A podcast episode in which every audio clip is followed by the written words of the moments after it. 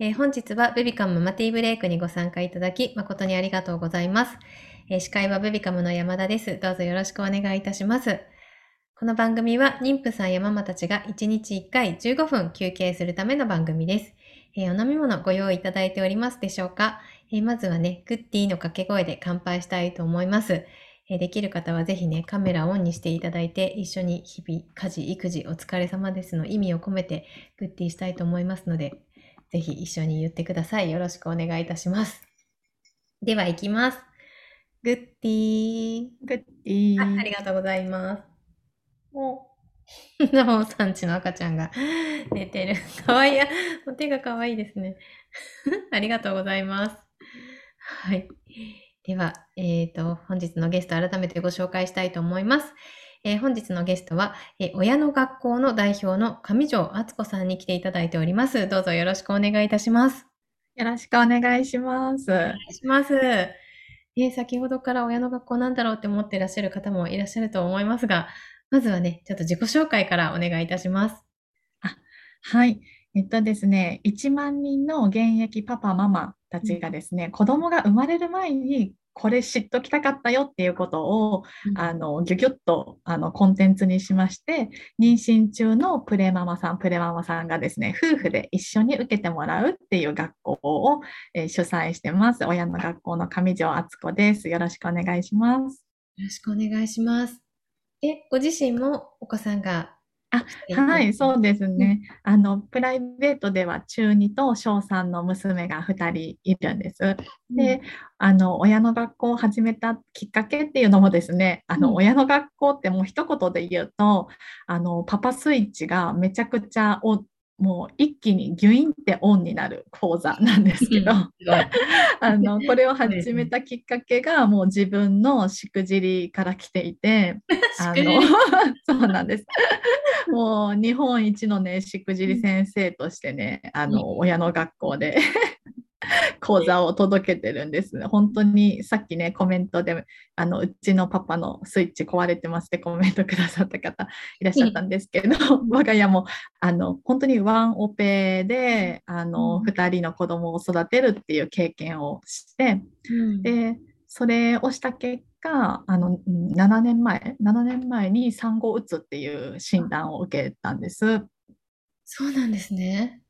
そうなんですよね。なん。うんかそれがでも当時の自分は、なんかまあ子育てしてたら、ママ友ともの雑談の中でも、なんかまあ皆さんね、頑張ってるから、なんかうん。私もその子育てしてればこれぐらいのストレスとか我慢ってあって当たり前だよねっていうような、いわゆる子育てしてたら誰もが抱えてるぐらいの悩みとかストレス具合って思ってたんですけど、あの病院、ちょっとそれで体調が悪くなって、体調不良で病院に行ったら、あのうん。体がおかしいんじゃなくって、さあのメンタルヘルスだよ、産後うつだよって気づくことがまあできたっていう経緯があって、うんはい、なの気づで、かない間になっちゃってたっていうことですね。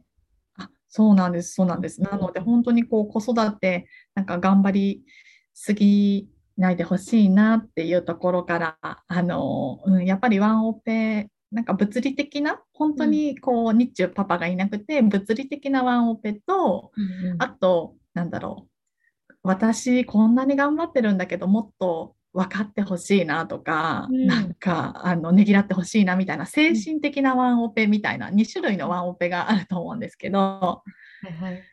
なので、なんかそのワンオペを、あのもう妊娠中からなくしていくっていうことで、子育て、うん産後に、産後にちょっと困る、困ったっていうお母さんたち減らしたいなと思って、親の学校をね、あの始めたところです。うん。はい、ありがとうございます。で、ちょっと気になるその中身だったり、ね、今日はタイトルにあのグッズ以外で必要な出産準備っていうことをちょっとタイトルに入れさせていただいてるんですけど、まあ、どんなことを準備したらいいのかっていうのを、まずあのご説明いただければと思います。あはい。なので、その出産後になってみて初めて想像以上に大変だったっていう落とし穴がこううん待ち受けていて、待ち受けてますよね。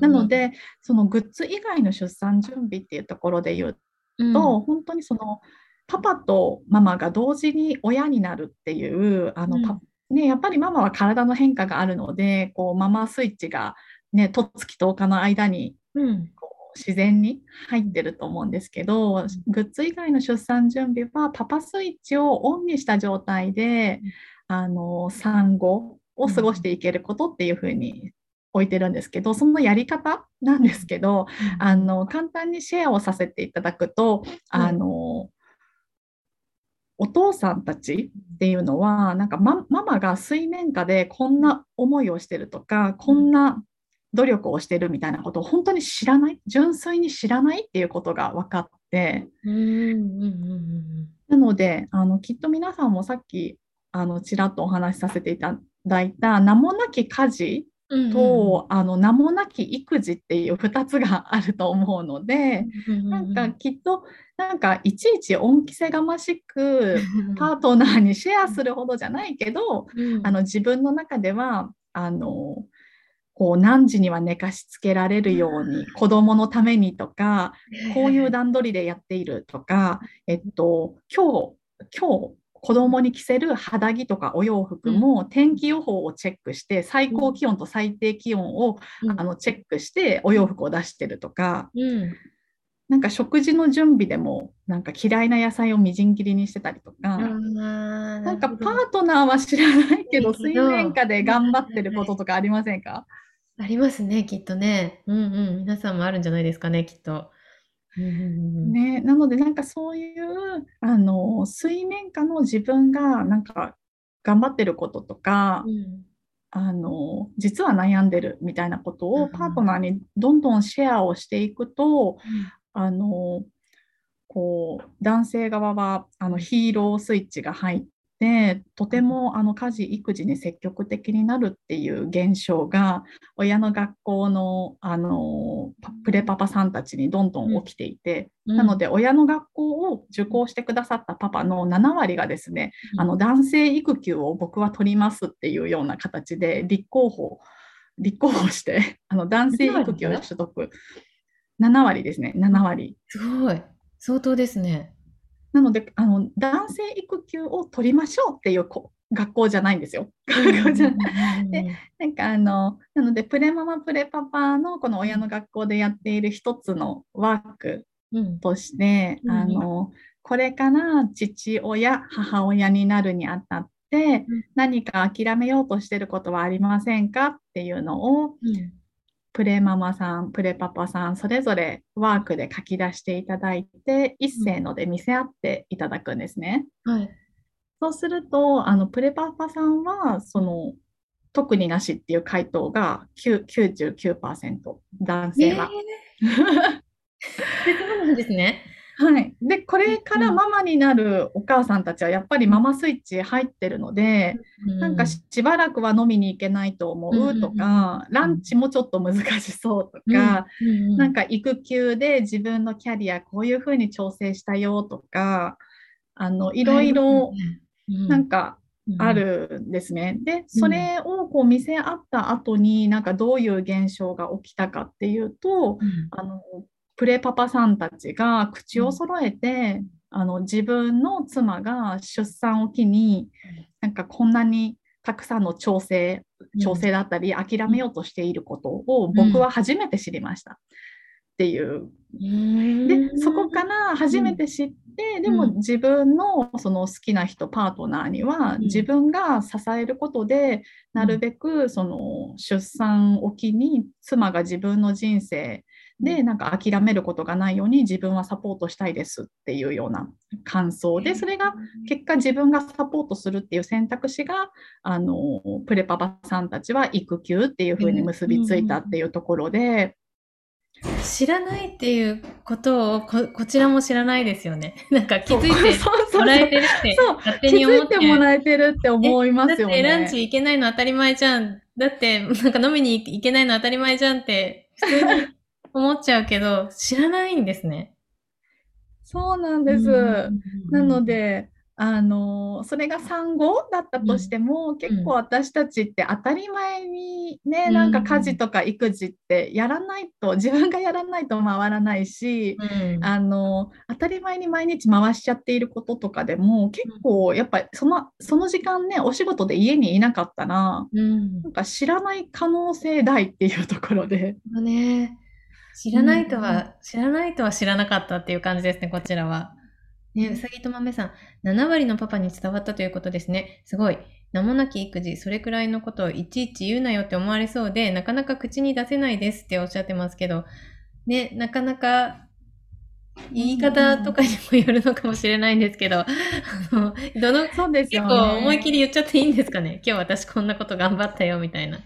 なんか、そうですよね。いでも言い方めちゃくちゃやっぱり大事で、男性プライドね、高いし、うん、あの自分も逆の立場だと言い方ってとっても大事で、うん、なのであの親の学校ではなんかそのパートナーとのコミュニケーションの方法が、うん、あのキャッチボールをするようにドッジボール型に、あの陥ってませんかっていうようなコミュニケーションのね方法もシェアしてるんですけどあのなんかうまいことやるやり方だと例えばねなんか写メとかを撮って、なんかこの今日、今日大変、なんかギャン泣きしてるところの写メとか、まあ、ニコニコ遊んでるところとか、あの、おもちゃで散らかった部屋とか、うん、もう今日こんなにやばかったのみたいな、ライトな感じで、うん、あの、写メを撮りつつ、自分が今日一日こういうタイムスケジュールで動いたみたいなことをさりげなく、さりげなく知っていってもらうっていう。なるほど。いいですね。えー、真中のママさん。今まさに1歳2ヶ月と2ヶ月の年子を里帰りなしのワンオペで育てています。大変だ。旦那には毎日家でのんびり過ごしているだけと思われています。私もなかなか口に出せませんっていうことなんですけど、今の写真の作戦をするといいかもしれないですね。そうですね。写真の作戦と、あとは結構その、産後パパスイッチがどんどん入っていくこううまくやってるママの方の事例を見てるとやっぱりこう、うん、嘘も方便じゃないんですけど なんかあの今日体調今日体調悪くてあの全然片付けできなかったとか夕飯の準備できなかったっていうような形で、なんか多少の体調不良だったらなんか自分のお昼寝の時間よりも、ね、パパが帰ってくる夕飯の支度とか、あパパが帰ってくるまでにこれ片付けたいとか自分が横になることよりもそっちを優先させてたりとかしちゃうと思うんですけど、なんか今日お腹が痛くて動けなかったごめんって言って部屋ぐちゃぐちゃのまま出迎えつつ、なんかいつもは何時にはパパが帰ってくるからリセットしてるんだみたいな感じでさりげなくいつもリセットしてるのはあのこの状態からリセットしてるんだよみたいな。なるほどね。それを見せるっていうところですね。見せるっていうところですね。なのでその親の学校ではその未認知知らないっていう状態を知るっていうふうに一緒に受講してもらうことで、夫婦2人で子育てのスタートラインに立ってもらってるんですけど、なのでその知らないを知るになった時の男性の、あのなんか、うん、スイッチの入り方すごいので産後であってもあの十分あのパワーを発揮すると思いますので、ぜひぜひ、はい。ね、やってやるとそれが当たり前って見えちゃうけど、実はそこに来るまでの間にいろいろあったっていう、いろいろ大変な思いをしているっていうのが見せるっていうのはいいかもしれないですね、本当に。うんうんうんうん。未認知、知らないっていうことにびっくりしますね。本当に。そうなんですよね。なので、あの親の学校ではあの察しろよ、言ってくれよ問題っていうふうに呼んでるんですけど、あのやっぱり女性側はなんかそれぐらい察してよみたいな、気づけよみたいな、なんか私思ってたんですけど、そうそう。でもなんかやっぱり男性はなんかあの本当にたくさんのプレパパと産後のパパにヒアリングをしたんですけど、あの本当にねなんか知らないっていう悪気が全然ないっていうことが分かりましてうん えじゃあ悪気がないんだったらどんどんこちらの状況を知っていただこうっていうことで、うん、あの伝えさせてもらってます。はい、ありがとうございます。ね、という間にちょっともうお時間の方になってきましたが、えっ、と、明日のね、ちょっとママティーブレイクのご紹介をさせていただきたいと思います。はい。えっ、と、明日はですね、えっ、と、以前、あの、先月ですね、11月27日に行われた心弾むフェスの、えっ、と、イベントのアフタートークということで、えっ、と、10部屋ありましたので、ちょっとあの、全部に入れなくて、いろいろ入りたかったのにっていう方もいらっしゃると思うので、その、それぞれのお部屋でどんな話をされていたっていうのを動画でわかりやすくまとめました。え入りたい部屋があって、ちょっと入れなかった方とか、告発自体参加できなかったっていう方もね、ぜひご参加いただいて、え動画の方を見て一緒に見ながら、あの、いろいろコメントも入れていただいて、改めて、あの、心弾むフェスを振り返りたいと思っておりますので、ぜひ皆様お越しください。はい。で、えっ、と、ベビカムではですね、少しでも多くの妊婦さんや育児中のママたちに休憩する時間をとってほしいと願っております。えこれからちょっと寒い季節にもなってくるので、外出できなくなってくる日々が増えてくると思うので、ぜひママティーブレイクで外の世界とつながって気分転換していただければと思っております。えそんなママたちが増えればと思っていますので、ぜひぜひ、えー本日ご参加いただいている皆様、おたもお友達をお誘いいただきたいと思っております。お誘い用のメッセージをチャットの方に記載しておりますので、ぜひ SNS や LINE でお友達に送ったりなどしていただければ嬉しいです。ぜひご協力ください。よろしくお願いいたします。はい。では、えー最後に上条さんから一言メッセージ、皆様に向けてメッセージいただきたいと思います。はい。えっと、そうですね。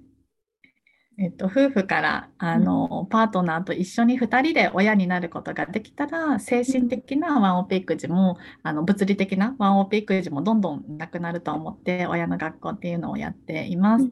あのもしよろしければ今12月限定でですね初回講座無料キャンペーンっていうのもやっているのであのホームページで親の学校っていうふうに検索していただくと、親の学校だけだと出てこないかな出産準備親の学校っていうふうに検索していただくと出てくると思うので気になる方はよかったらチェックしてみてください。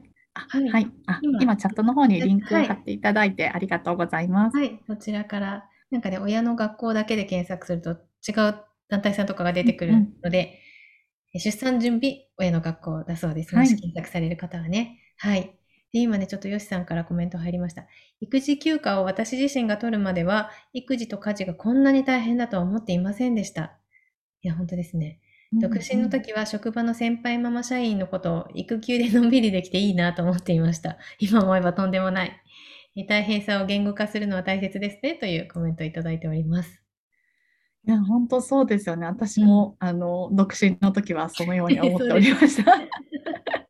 いや、本当に、これはね、うんうん本当、それをまあ、一緒にいる男性も気づいてない、パートナーも気づいてないっていうことを今日知れたので、あの、いろいろ、いろんな方法で皆さん出していきましょう。はいうんうん はい、ありがとうございます。はい。えーではね、ちょっと最後に今日の晩ご飯のコーナーに行きたいと思います。えー今日の晩ご飯ね、決まってる方はぜひ、えーチャットに入れてください。決まってない人は、えー参考にしてみてください。おじさん決まってますか？はい、今日我が家はですね、あの生姜焼きです。おー、いいですね。もうは決まってるっていうところが素晴らしい。私は後で冷蔵庫を漁ります。あ、さくらさんありがとうございます。ビーフシチューにします。あー、あったまりそう。でもありますね。あ、生姜焼きがあ来ました。真中のママさんも生姜焼きだそうです。あ、ベビカム宮内はカレー。いいですね。えー、ベビカムジェナさんのとんかつ、おー、美味しそう、とんかつ。とんかつと味噌、あ、味噌汁ですね。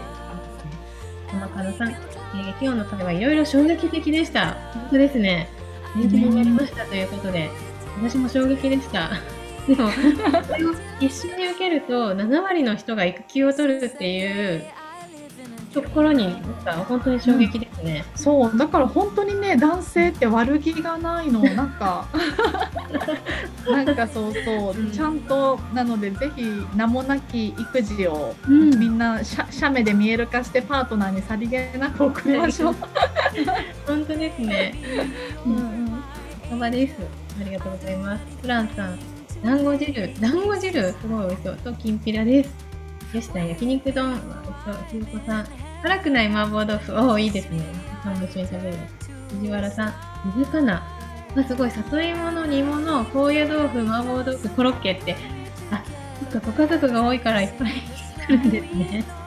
あすごい素晴らしい。もうお疲れ様です本当に。うさぎと豆さん。皆さんとってもありそうなメニューですね。本当ですね。我が家は鮭のホイル焼き。うん美味しそう。豆さん以前のマティーブレイクで話が出た設楽さんのカレーやっと作りたいと思います。おぜひぜひぜひ私まだちょっと作ってない。もう設楽さんのカレーって知ってますか？え知らないです。バナナマンの設楽さんのうんカレーがすごい美味しいって評判で、へー。なんか設楽さんカレーで検索多分出てくると思うので、もしよかったら検索してみてください。えカレー好きなので検索してみます。ぜひぜひ、あの見たらすごい美味しそうでした。藤原さん、見える化、言語化大切ですねっておっしゃってます。えー、ザボンさん、今日は鶏もも肉を使った料理の予定で、息子には唐揚げを希望されていますが、やる気が出ないので、ママ、ママスイッチがまだ入らないザボンさん。出ないので、照り焼きにしようかと思って。全然いいと思います。わかるわかる。唐揚げたくさんエネルギー使いますよね。使います揚げ物はねね。。結構時間かかりますからね。うん。久井さん、ぜひ旦那さんと一緒に受講したいです。検索しますとおっしゃっている方もいらっしゃいます。ありがとうございます。ありがとうございます。うん。ありがとうございます。では、えーこの辺で終了したいと思います。はい。皆さん今日もリフレッシュしていただけましたでしょうか？明日もぜひリフレッシュしに遊びに来てください。はい。えー忙しい毎日に心地よい刺激と発見を明日も午後3時からみんなでティータイムしたいと思います。本日もありがとうございました。今日ママティーブレイクでした。ありがとうございます。ありがとうございます。本当衝撃的なお話を聞けました。ありがとうございます。あ、ダボンさんありがとうございます。びっくりですね。いいですね。めっちゃ痛いです。あ、ママママママあー、かわいい。見て見てる、こっち見てる。可愛いですね、本当に。私ありがとうございます。癒されました。うん今日もありがとうございました。では失礼いたします。ありがとうございます。